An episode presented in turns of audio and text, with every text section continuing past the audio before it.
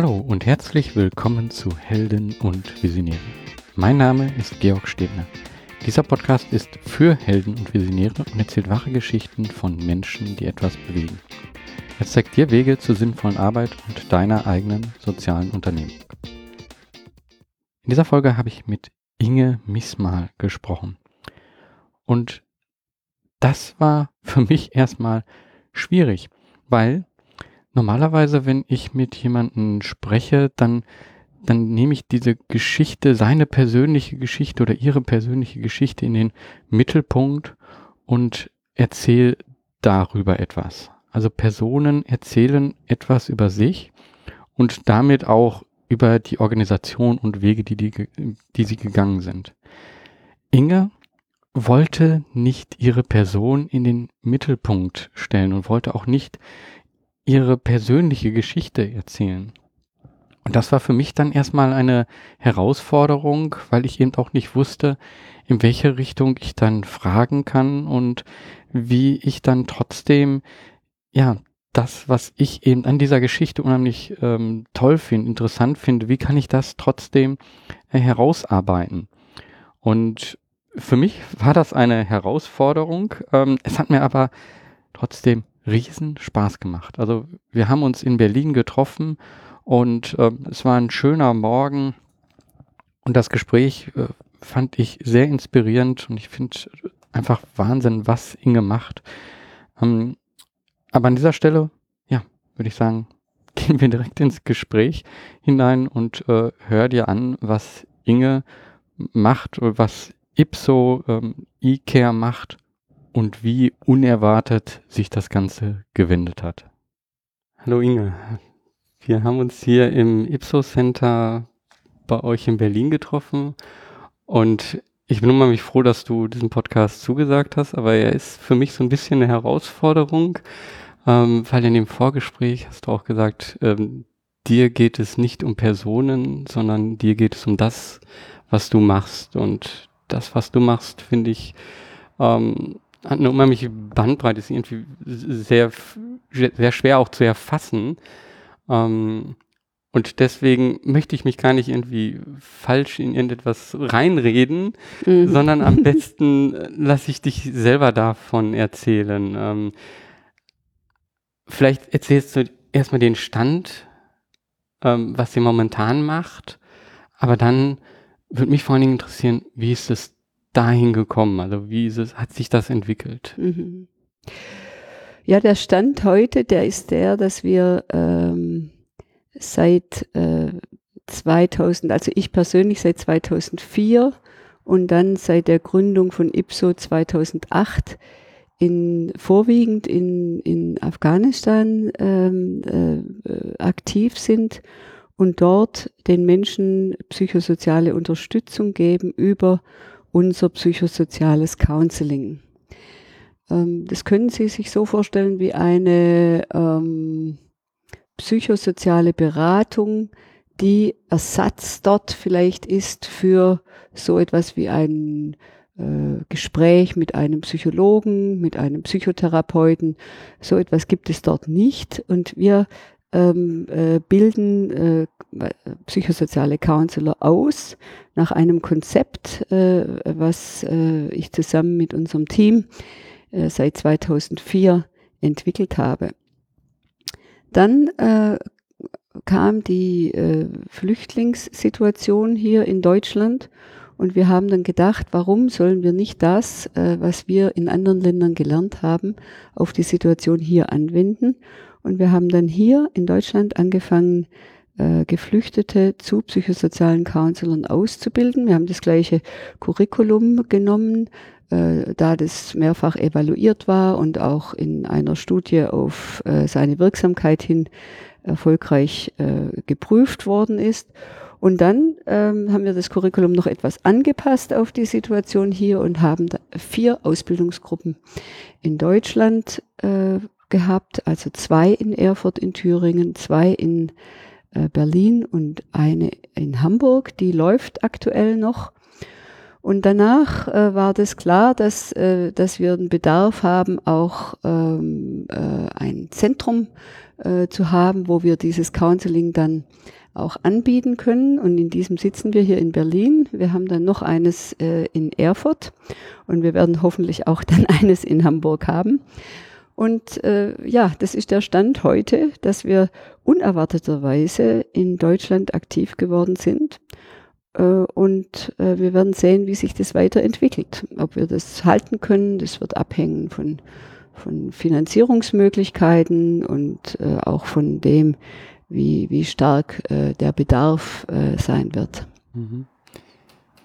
Du hast eben gesagt, dass also angefangen hat das dann wirklich vor Ort. Ihr habt dort die Menschen wirklich kennengelernt, also die, die, die, die Schwierigkeiten, die sie in den Ländern haben. Das ist Afghanistan gewesen. Ja, äh, also äh, es hat angefangen damit, dass äh, ich äh, für eine Organisation, das war damals Medica Mondial, ähm, für drei Monate nach Kabul gegangen bin, äh, an das äh, dortige Mental Health Hospital, das ist das psychiatrische Hospital in äh, Kabul, um dort die dort arbeitenden Beraterinnen zu unterstützen und ihnen Input zu geben. Ich habe relativ rasch gemerkt, dass, dass dieser westliche Ansatz von äh, Diagnose und dann einem Behandlungsplan oder äh, von äh, einer auch zu beobachtenden Übermedikation bei äh, psychischen äh, äh, Symptomen, dass das wenig nützt. Ja. Und dann äh, aus dieser Erkenntnis heraus, dass aber im Gegenzug klar strukturierte Gespräche, Gespräche, die äh, empathisch und vorurteilsfrei auf, äh, äh, auf den anderen eingehen, äh, wo es äh, ein Gespräch gibt auf Augenhöhe und nicht ein Gespräch, wo ich ein Urteil fälle über den anderen, indem ich sage, ja, du bist depressiv oder du hast eine posttraumatische Belastungsstörung. Also wo, wo einfach versucht wird, ähm, äh, zu, die Situation des anderen Menschen zu verstehen und den anderen zu sehen, zu sehen und äh, in, in, in äh, seiner ähm, äh, in seiner Situation und seine innere Situation zu verstehen und das auch mitzuteilen und darüber zu sprechen. Das hat bei ganz vielen Menschen dann bewirkt, dass sie wieder handlungsfähig wurden und äh, sich aus diesem Gefühl der Ohnmacht lösen konnten, um wieder in eine äh, Selbstwirksamkeit, wie wir das nennen, zu kommen. Äh, ich habe dann relativ rasch gemerkt, dass ich nicht ähm, in der Lage war, irgendwie alle, alle Reaktionen wirklich zu verstehen. Und äh, daraufhin habe ich mir dann ein äh, Lehrer genommen, einen, einen, äh, einen alten Literaturprofessor der Universität Kabul. Und der kam jeden Tag und ich habe ihm äh, erzählt, was ich nicht verstehe. Und er hat mir das erklärt. Es war so eine Art Kulturunterricht. Eigentlich wollte ich die Sprache lernen, aber äh, es war dann einfach sehr viel wichtiger, dass ich verstehe, warum die Menschen so reagieren oder warum sie Dinge in äh, äh, einer solchen Weise bewerten und nicht in der Weise, wie ich das bewerten würde. Und äh, das war einfach sehr, sehr schön. Und dann äh, äh war das äh, ein, auch wichtig zu sehen, wie ist denn das Verhältnis von Mann und Frau und ähm, äh, was bringt es denn, wenn wir jetzt einseitig Frauen unterstützen? Das bringt wahrscheinlich äh, schon äh, viel, aber auf der anderen Seite nützt es überhaupt nichts, äh, wenn die Männer sich dann ausgeschlossen fühlen und es keinen Dialog mit den Männern gibt. Und so bin ich dann über ein Gespräch mit dem damaligen Leiter von Caritas, Dr. Salm, der jetzt leider schon verstorben ist, äh, äh, äh dazu gekommen, dass äh, äh, ich für Caritas äh, das erste Projekt äh, entwickeln konnte, das erste psychosoziale Projekt. Das hieß damals Window for Life.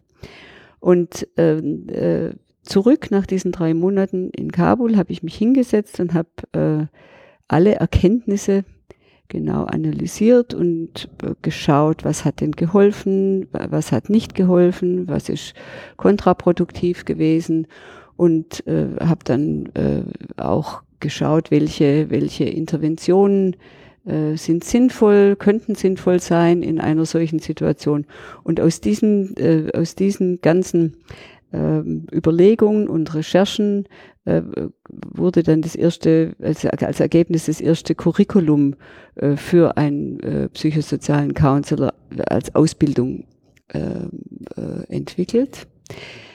Dieses konnten wir dann mit dem Caritas-Projekt umsetzen. Da haben wir 30 äh, Männer und Frauen, afghanische Männer und Frauen, ausgebildet über einen Zeitraum damals von zwei Jahren und haben aber nach einer gewissen, nach den ersten äh, intensiven Monaten von Ausbildung 15 Counseling Center in Kabul aufgemacht, also so wie dieses hier jetzt.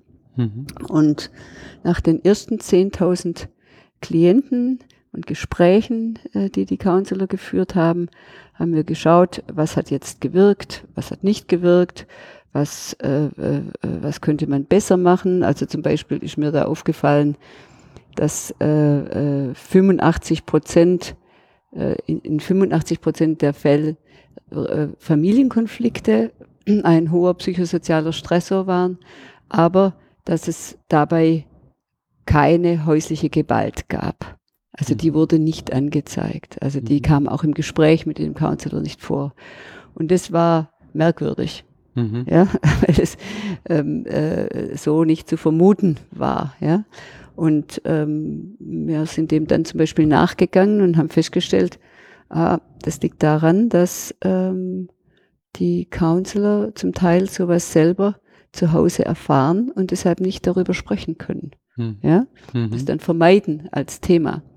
Daraufhin haben wir unsere Ausbildung geändert und haben 50 Prozent äh, der Ausbildungszeit auf Selbsterfahrung mhm. umgeändert. Ja. Das heißt, alle Themen, auch alle Wissensthemen, alle, ähm, äh, die vorkommen in der Ausbildung, die gehen durch die Selbsterfahrung. Die werden angeschaut unter dem Blickwinkel meiner eigenen Lebenserfahrung, meiner eigenen Selbstreflexion, meiner eigenen Beobachtung von dem, was ich um mich herum sehe und was es dann mit mir macht. Mhm. Ähm, darf, darf ich vielleicht einen kleinen Schritt nochmal zurückgehen? Also du hast das gesehen, wie du dort warst, ähm, dass, dass du da etwas machen kannst. Und diese, diese Gespräche, die ersten Gespräche hast du selber geführt. Ja, ja, ich habe die, äh, ähm, klar, habe ich da sehr viele, nicht nur die ersten, sondern sehr viele Gespräche selber geführt, wie, um wie das daraus äh, Wie ist das gewesen? Weil, ähm, ich sag mal, du kommst jetzt aus Europa, kommst dorthin und äh, wie hast du das, oder ich bin kein Psychologe, also ist es einfach, ähm, das so hinzubekommen, dass das trotzdem auf der gleichen Ebene ist? Du hast da gesprochen, hast gesagt, dass es eher so familiär dann ist. Nee, das habe ich nicht gesagt. Also ich habe ich hab gesagt, dass, äh, äh, dass wir erkannt haben, dass es wichtig ist, sich auf auf, mhm. auf Augenhöhe zu begegnen. Genau. Ja? Und wie, wie äh, schafft man das, wenn man, ja. wenn man eine kulturelle, äh, da schon eine Kultur dazwischen ist? Naja, klar, darum habe ich mir ja dann auch diesen äh, Kulturlehrer genommen, um, mhm. um das besser zu können. Ja? ja? Das ist ja auch ein längerer Prozess. Natürlich äh, äh war das am Anfang äh, äh, nicht gut. Also das ist ja klar. Also da, da, äh, da haben einfach meine meine Mittel zum großen Teil versagt, dann ist es ja auch alles mit Übersetzung, also mit zwei Übersetzerinnen. Die eine hört zu, dass alles richtig verstanden wird und die andere übersetzt. Ja, ich glaube, das, das, es geht nicht so sehr, also das ist einfach ein sehr langsamer Prozess äh, der Erkenntnis. Das sind ja auch viele Jahre und das ist ja auch vor vielen Jahren ähm, äh, gewesen. Äh, da fragt man sich ja auch dann immer, stimmt es überhaupt, was ich da beobachte oder geht es durch meinen Filter meiner kulturellen Wahrnehmung? Also zum Beispiel in einem Fall, wo man sagen würde, ja, natürlich muss sich diese Frau scheiden lassen, aber das geht ja gar nicht, weil äh, äh zumindest 2004 war, und 2005 war das nicht möglich, dass sich eine Frau irgendwie scheiden lässt, weil sie gar keine Möglichkeit hat, alleine in so einer Gesellschaft, in einer kollektiven Gesellschaft zu überleben. Also das sind ganz viele, viele Dinge, die, die, äh, wo man sich massiv äh, selbst hinterfragen muss und schauen muss, äh, äh, ist es denn überhaupt angebracht, jetzt mit unserem ähm, aus, aus meiner, meinem Blickwinkel auf der Grundlage meiner gewachsenen Werte und Überzeugungen da hineinzugehen. Und das, also das habe ich eben selbst bei mir, aber auch bei anderen sehr kritisch beobachten können. Ja, wie, wie man da im Prinzip äh, äh, ähm, das ist eine Gratwanderung. Einerseits sind es äh, äh, Werte, ähm, die ganz wichtig sind und die auch für alle Menschen auf der ganzen Welt extrem wichtig sind. Aber das kann man einfach nicht von heute auf morgen äh, vielleicht erreichen. Ja, mhm. aber wie erreiche ich das? Ja? Mhm. Was, was ist da der Weg? Das sind sehr viele Fragen, die damit zu tun haben. Und ähm, ich glaube, das Wesentliche ist eben ähm, deshalb auch bei dem, was wir jetzt machen oder wie wir die psychosoziale Beratung verstehen. Wir sagen deshalb auch, dass das eine wertebasierte psychosoziale Beratung ist. Es muss immer für diesen Menschen, den den wir beraten, also dem es schlecht geht und der kommt und der einen Rat möchte oder der ein Gespräch sucht, für den muss es ja dann stimmen. Das ist der Experte seines Lebens. Und mhm. äh, das aber natürlich mit ganz klaren äh, äh, Unterscheidungsgrenzen von äh, äh, Reduktion von äh, oder Eliminierung von Gewalt, von äh, äh, Dingen, von äh, also empathisches Miteinander umgehen, äh, äh, also unsere ganzen Menschenrechte, ja, mhm. diese Dinge. Also das ist eine schwierige, das ist eine schwierige Geschichte. Also was, wie, wenn ich die Frage richtig verstanden habe, dann kommt es eben darauf an, was macht man mit einer Situation, die man sieht. Mhm. Ja? Man kann auch sagen, auf Wiedersehen, ich gehe nach Hause. Mhm. Das war's für mich. Ja, das war auch mein Plan. Aber dann gab es die Möglichkeit, eben durch Caritas so ein Projekt zu implementieren. Mhm. Ja, dann äh, so hat sich das immer weiterentwickelt. Aus dem einen hat sich das andere entwickelt. Das hat sowas wie eine innere Schwerkraft. Und, und danach, nach einer gewissen Weile, da äh, merkt man dann, welche Wirkung das haben kann und wie wichtig das wird. Dann gibt es langsam aber sicher ein engagiertes Team von, von Afghaninnen und Afghanen, die gibt's heute noch, ähm, äh, und die bauen das dann gemeinsam auf. Und so löst sich das auch los, weg von einem selbst und wird getragen durch die Menschen, die mitmachen und äh, die die Wirkung sehen und die genauso überzeugt sind. Dann sieht man, welche Wirkung das hat und wie, wie, wie schön das ist, wenn jemand, der völlig verzweifelt hereinkam, mit einem Lächeln wieder herausgeht, äh, weil, weil äh, sie oder er sich gesehen fühlt, äh, das Gefühl hat, wow, ich kann vielleicht doch noch was äh, machen, um äh, meine Situation zu verbessern. Und wenn man dann mal da angekommen ist, dann gibt es da auch kein Zurück mehr. Ja? Mhm. Dann kann man nicht einfach nur wieder in so ein äh, äh, angenehmes äh, europäisches Leben zurückfallen und denken, mhm. ja gut, es geht mich nichts an, das ist weit weg. Mhm. Ja. Ähm, aus, aus die, den Fragen, die du dir also selber gestellt hast, kann man sagen, dass daraus im Endeffekt auch dieses Curriculum entstanden ist? Nein, die, das Curriculum ist entstanden auf der Grundlage der Beobachtung von dem, was, also von dem Verständnis der Situation. Also so, so muss man ja nun immer vorgehen. Mhm. Man, man, sieht äh, äh, eine Notwendigkeit für etwas, man macht da ein gewisses Assessment, man untersucht die Situation, man versteht die Situation, man probiert aus, was könnte da äh, sinnvoll sein und helfen. Äh, das ist ja auch heute so mit vielen Startups, die eine Lücke sehen in der Gesellschaft und die dann da eine Idee entwickeln und das ausprobieren. Und dann, äh, äh dann evaluiert man das und dann äh, äh, verifiziert sich das und dann entwickelt mhm. man das weiter. Also ich würde mhm. sagen, bis heute ähm, äh, sind wir, also unser ganzes Team, aber auch ich persönlich in einem dauernden Prozess äh, und äh, einer Bemühung, äh, äh, aufmerksam zu beobachten und das alles weiterzuentwickeln. Das ist nicht mhm. etwas, was man einmal entwickelt und dann ist es so. Mhm. Ja, das hat ja zu tun mit dem Lebendigen und mit dem Menschen und es verändern sich die, die Zeiten und die Einsichten und je tiefer man bei so einer Materie geht, umso mehr ähm, äh, gibt es natürlich Fragezeichen, aber umso mehr gibt es auch Lösungen und das Wesentliche ist eigentlich die Empathie und ähm, äh, die, die äh, ja, die, die psychische äh, Gesundheit, kann, kann, man sagen, die und mhm. damit auch die, die lebendige psychische Energie, das Potenzial, was die Menschen haben, das irgendwie zu unterstützen und mhm. zu entwickeln.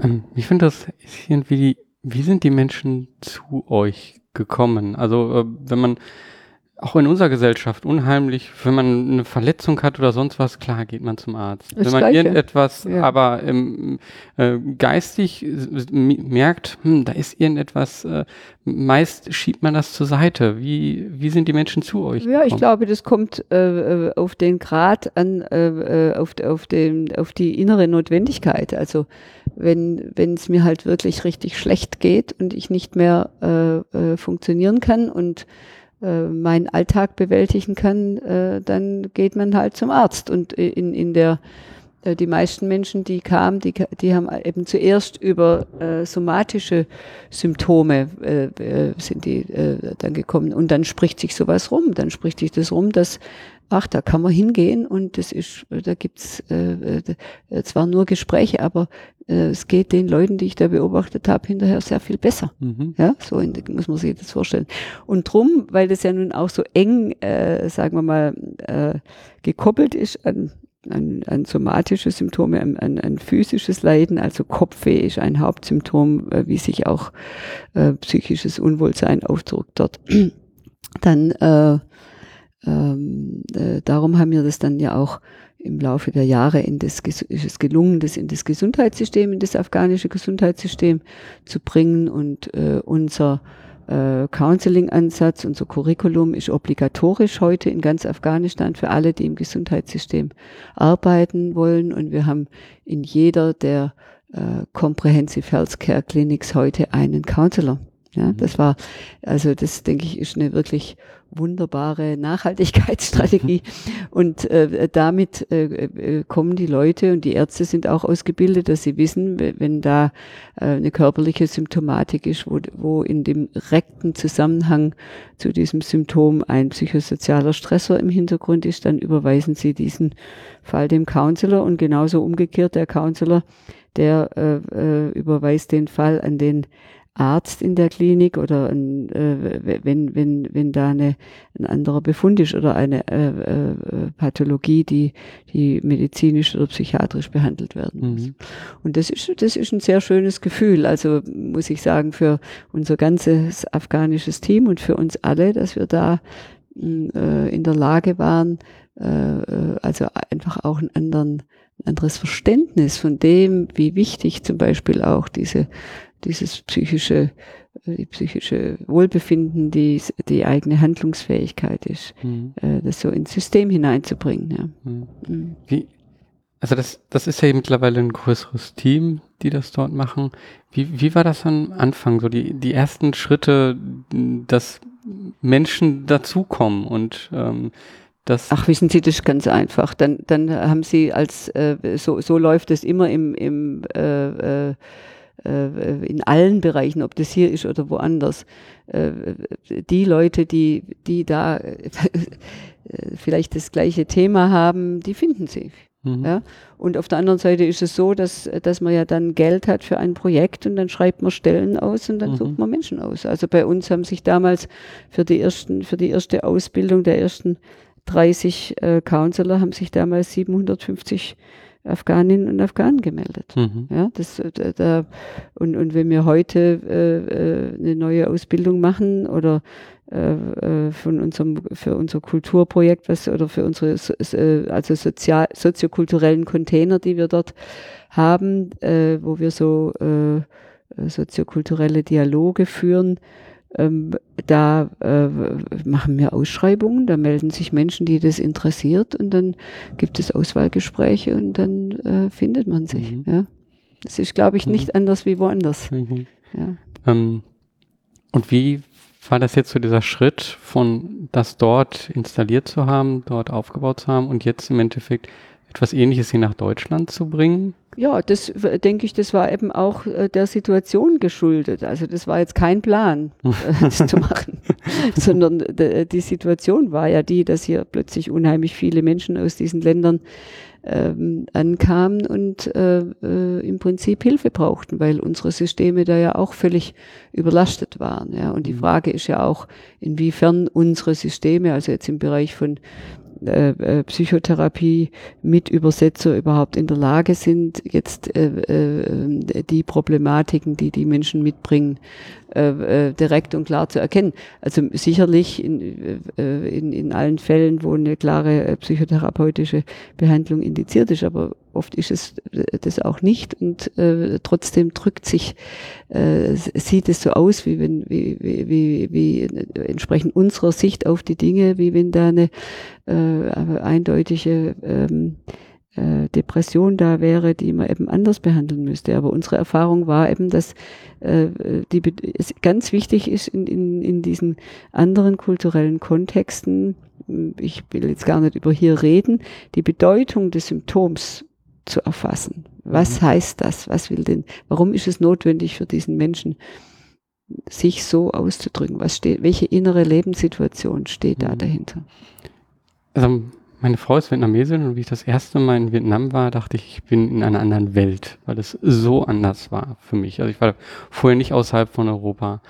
Ähm, und da stelle ich mir eben vor, wenn jetzt hier jemand mit dieser anderen Welt hier hinkommt und dann aber über seine ähm, Geschichte erzählen will, wie, oder hast du Menschen gefunden, die das auch direkt ähm, nicht nur also die das empathisch aufnehmen können, also die das hier sich auch ähm, vorstellen können, was der Mensch durchgemacht hat und dadurch vielleicht viel einfühlsamer mit, äh, mit der Geschichte umgehen können. Naja, also wir haben ja nun äh, äh, Geflüchtete äh, äh, zu Counselern ausgebildet und damit ist es ja ein die, die führen ja die Gespräche bei uns. Okay. Ja, also das mhm. heißt, wir haben syrischsprachige Counselor, mhm. die andere Syrer hier äh, beraten, wenn es ihnen schlecht geht. Aber wir haben auch eine Online-Plattform, äh, äh, über die wir diese Counseling-Services anbieten in zehn Sprachen. Und zum Beispiel sitzen hier in diesem Zentrum von uns ausgebildete syrische Counselor, die zusammen äh, äh, in einer Partnerschaft mit Médecins Sans Frontières eine Klinik in Syrien betreuen und dort an zwei Tagen in der Woche den Leuten online, also mit in einem Videotalk, äh, äh, äh, beiseite stehen. Mhm. Ja? Oder wir haben äh, äh, mit äh, über ein Projekt, was vom Auswärtigen Amt gefördert ist, ein, sechs Internetstationen über zwei Partner im Libanon und äh, in, in äh, Camps, wo syrische Geflüchtete leben. Und äh, hier sitzen die syrischen Counselor und die haben täglich viele Gespräche. Wir hatten mhm. allein in drei Monaten 750 Gespräche. Mhm. Ja? Also das ist eigentlich mittlerweile so etwas, was auch äh, äh, über die Grenzen äh, hinweg geht. Ja? In Afghanistan haben wir auch einen Online-Counseling-Service. Mhm. Am Beginn, äh, äh, als wir noch keine Counselor hatten, da haben sich zum Teil afghanische Geflüchtete hier in Deutschland über das Internet mit unseren Counselern in Kabul verbunden. Okay. Ja, also das ging in, in beide Richtungen und mhm. die sagten dann auch, jetzt endlich hat mich mal wieder jemand verstanden. Mhm. Ja, so. Ich will dem, ich glaube schon, dass, dass, dass viele der, der Menschen hier, also der, der äh, äh, Ehrenamtlichen und der professionellen Helfer auch äh, äh, äh, das Können und, und äh, dieses Verständnis äh, rein auch auf einer menschlichen Ebene oder äh, aufbringen und im Laufe der Zeit, wenn man ja viel mit äh, Kontakt hat, dann, äh, dann erfährt man ja auch zunehmend mehr. Das haben wir ja auch mhm. gemacht. Jetzt momentan, was ist äh, dir wichtig momentan für, für die Entwicklung der Organisation? Was sind da deine Gedanken? Was gibt es etwas, was dir helfen würde? Tja, also ich meine, äh, natürlich braucht eine Organisation wie wir einfach immer Geld, mhm. ja, um die Dinge machen zu können. Und das ist ein äh, anstrengendes äh, äh, Geschäft, weil man sich da immer wieder, also die meisten Projekte, die jetzt so äh, öffentlich gefördert werden, die haben eine extrem kurze Laufzeit. Ja. Mhm. Und ähm, äh, dadurch äh, ist ein hoher Aufwand an Administration notwendig von, also von, von äh, Anträgen schreiben, von Berichten schreiben. Und ich kann natürlich unserem Team immer keine Sicherheiten geben. Also wir wissen jetzt zum Beispiel überhaupt nicht, wie es nächstes Jahr weitergeht, ob wir dann das alles hier noch haben. Mhm. Ja, und das ist natürlich eine, eine, eine Situation, die, die würden wir gerne irgendwie ändern, aber die lässt sich nur ändern, entweder indem man relativ hohes Spendenvolumen hat oder indem er irgendwo äh, eine Unterstützung hat, die sich längerfristig äh, engagieren wollen. Äh, oder indem man eben auf irgendeine Art und Weise Geld verdient, mhm. um das dann selbst zu halten. Ja. Mhm. ja. Also das, ich denke, das ist die größte Herausforderung für eine Organisation wie uns, mhm. wie die unsere. Ja.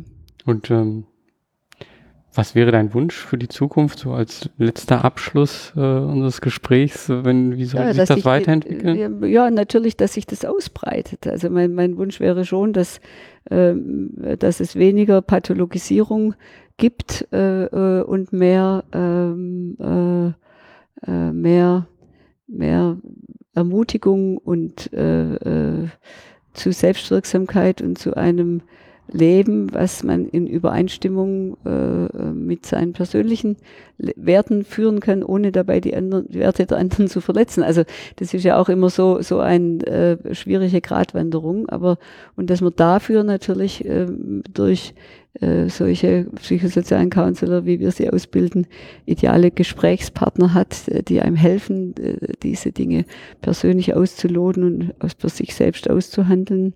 Da würde ich mir natürlich wünschen, dass wir mehr Leute ausbilden können, dass unsere Dienste nachhaltig sein können und so hm. weiter. Ja, das würde ich mir wünschen. Hm. Aber wir werden sehen. Ja, wenn man mehr über euch erfahren möchte, wo geht man da am besten hin? Hm, ja, also man kann auf unsere Webseite gehen, äh, denke ich, da steht mhm. schon einiges und da kann man dann mal etwas stöbern unter Veröffentlichungen und Videos und mhm. so weiter. Mhm. Okay. Dann danke für das Gespräch. Äh, danke auch. War sehr ja. schön und ja, ich bin doch beruhigt. Äh, ich hatte ein sehr gutes Gefühl. Gut, gut. War angenehm. Ja, prima, danke auch. Wie immer möchte ich mich hier nochmal unheimlich bedanken für das Gespräch an Inge. Also tolles Gespräch, danke und schön, dass du dir die Zeit genommen hast. Ich möchte hier auch wie immer ein bisschen nochmal zusammenfassen, weil ich glaube, da war viel drin, was manchmal so in einem Nebensatz gefallen ist, was ich aber unheimlich wertvoll finde. In dem Gespräch kommt irgendwo klar raus, dass das, was Inge macht, sehr viel damit zu tun hat, dass sie die Lehrenden lehrt. Dass sie Menschen als Multiplikatoren nutzt, um ihrem Ziel oder dem Ziel ihrer Organisation näher zu kommen. Das heißt, sie stellt den Menschen in den Mittelpunkt und das, was er lernt, und dass er das eben dann auch weitergeben kann. Oft wird es ja kontrovers diskutiert, ob eine Selbsterfahrung die Professionalität mindert oder stärkt. Und hier an diesem Beispiel sieht man, dass diese Selbsterfahrung, wenn man sie dann erstmal ja wirklich angeht und in dem Fall jetzt äh, ging es da um häusliche Gewalt auch, also wenn man solche Dinge anspricht, wo Menschen selber Erfahrung haben und dann aber darüber mit anderen sprechen. Wenn man das nimmt, das in dem, in den Fokus stellt und auch klar rausarbeitet, dann sind die Menschen, die selber diese Erfahrung haben, viel bessere Counselor, viel bessere Redepartner, die eine viel bessere Verbindung zu Menschen aufbauen können. Und da fand ich den Satz äh, auch ganz gut, also dass, dass ein Patient irgendwo der Experte seines Lebens ist. Und die, die Unterstützung, die er bekommt, die muss halt stimmen. Und wenn diese Unterstützung stimmt, dann kann er mit seinem Expertenwissen, ja, das auch anderen weitergeben. Wichtig fand ich, oder interessant fand ich eben auch in dem Gespräch, dass sie immer wieder gezeigt hat, dass sie ihren eigenen Filter ähm, hinterfragen muss. Also sie, Inge oder auch ihr Team befinden sich in irgendeiner Situation und dass es dann immer wieder auch ja wichtig ist zu hinterfragen, okay, also sind wir irgendwo in einem Filter drin, sind wir irgendwo in einem Tunnel und sehen gar nicht die, die eigentlichen Informationen. Und dieser Filter, der kann einfach durch eine Gruppe von Menschen entstehen, der kann aber auch durch Kultur, Kulturen entstehen.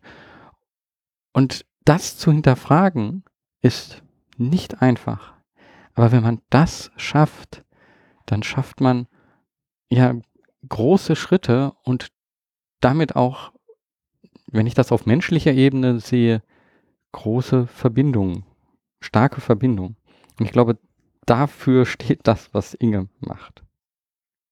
In die gleiche Kerbe schlägt eigentlich auch das, was Inge gesagt hat zu der dauernden Weiterentwicklung. Also das, was sie machen, hat nie irgendwo einen Endpunkt erreicht. So, jetzt sind wir damit fertig, jetzt haben wir ähm, das Perfekte ausgearbeitet.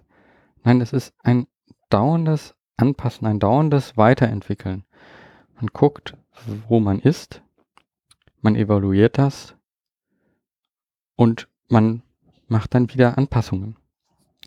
Das bedeutet aber auch wiederum, dass man selber verstehen muss, nicht das Stabile, nicht das Erreichen, nicht ein Endpunkt ist das Wichtige und ist das Positive, sondern das Positive ist die dauernde Änderung. Die dauernde Änderung ist eine Chance. Die dauernde Änderung ermöglicht überhaupt erstmal die Veränderung. Und das kann eine Veränderung sein von einer Person, das kann aber auch eine Änderung des Systems sein. Also das fand ich unheimlich interessant, dass sie sagte, so das, was wir gemacht haben, das, was wir angefangen haben, das hat jetzt zu einer Systemänderung geführt, weil es einfach der neue Standard ist. Das ist das, was jetzt ganz normal ist. Und von dort aus gehen sie jetzt wieder einen Schritt weiter. Also das, was ich hier möchte, was du mitnimmst, ist, seh Änderungen nicht als schwierig an, seh sie als Chancen an, seh sie als positiv an. Denn dann machst du Platz für Entwicklung. Am Ende von unserem Gespräch fand ich nochmal einen Punkt unheimlich interessant. Wir verbinden immer, wenn wir über das Internet reden und Technologie und dann halt sagen, okay, wir können damit ganz viele Menschen erreichen, dann ist in unserem Kopf, glaube ich, oft eben dieser Gedanke, ja, wir haben die Technik und wir können Menschen erreichen, die jetzt gerade nur ein Teil dieser Technik haben. Also wir können denen helfen mit dieser Technik, die wir haben und können dann unser Wissen dann dorthin transferieren und das eben auf einmal über das Internet, über die Technologie zu, ja, ich sage auch mal geringe Kosten. Den interessanten Punkt jetzt aber, der in dem Gespräch dann zum Schluss rauskam, war, es geht gar nicht immer nur darum, dass es in diese Richtung geht von denjenigen, der jetzt das Wissen zu scheinen äh, hat, also ähm, in diesem Fall jetzt, sage ich mal, äh, die westliche Welt, dass wir von der westlichen Welt dann unser Wissen woanders hintragen können. Nein, in diesem Fall ist es jetzt sogar so gewesen, dass das Wissen von dem anderen Land, von Afghanistan, von Libanon, dass dieses Wissen, was dort vorhanden ist, zu uns gekommen ist und hier geholfen hat. Und zwar eben auch wieder über die Technologie. Es ist also kein Kanal, in dem man in eine Richtung etwas herausgibt, sondern es ermöglicht die Möglichkeit, es ermöglicht die doppelt, also es gibt die Möglichkeit, eine Verbindung auf einer ganz anderen Ebene, nämlich auf Augenhöhe herzustellen. Und zwar egal, wo man ist. Und ich glaube, das ist noch etwas, wenn da mehr Menschen drüber nachdenken, was man damit alles wirklich ermöglichen kann. Ich glaube, dann können wir noch viele oder können wir uns noch auf viele interessante, tolle soziale Unternehmungen freuen. Und das, ja, das ist etwas, was mich auch unheimlich antreibt. Also ich stehe irgendwo zwischen Technologie und Soziales und ich sehe, dass es da ein unheimliches Potenzial gibt. Und ich möchte, dass dieses Potenzial ausgeschöpft wird. Und dass wir auf einmal, wie in diesem Fall, Grenzen überhaupt keine Rolle spielen, sondern nur der gemeinsame Wille, etwas zu schaffen, etwas zu realisieren. Und das ermöglicht uns das Internet, das ermöglicht uns Kommunikation, das ermöglicht uns Technologie. Wenn dir dieses Gespräch gefallen hat, dann würde ich mich unheimlich freuen, wenn du diesen Podcast bewertest. Du kannst das über Helden und Visionäre bei iTunes machen und kannst dort auch etwas dazu schreiben. Wenn du das machst, werde ich das hier auch vorlesen. Ja, vielleicht auch eine Drohung, aber äh, vielleicht hast du auch einfach etwas zu sagen. Ansonsten, ja, wie ich beim letzten Mal schon gesagt habe, wenn du jemanden kennst, mit dem ich gern, mit dem ich sprechen soll, dann schreib mir einfach, ähm, informiere mich darüber und ich schaue einfach, ob ich mit, diesem, mit dieser Person auch ein Gespräch mache. Ich freue mich auf die nächsten Gespräche und ja, ich wünsche dir auch, dass du hiervon etwas mitnimmst und etwas bewegst. Mach was, beweg was. Dein Georg Städtner.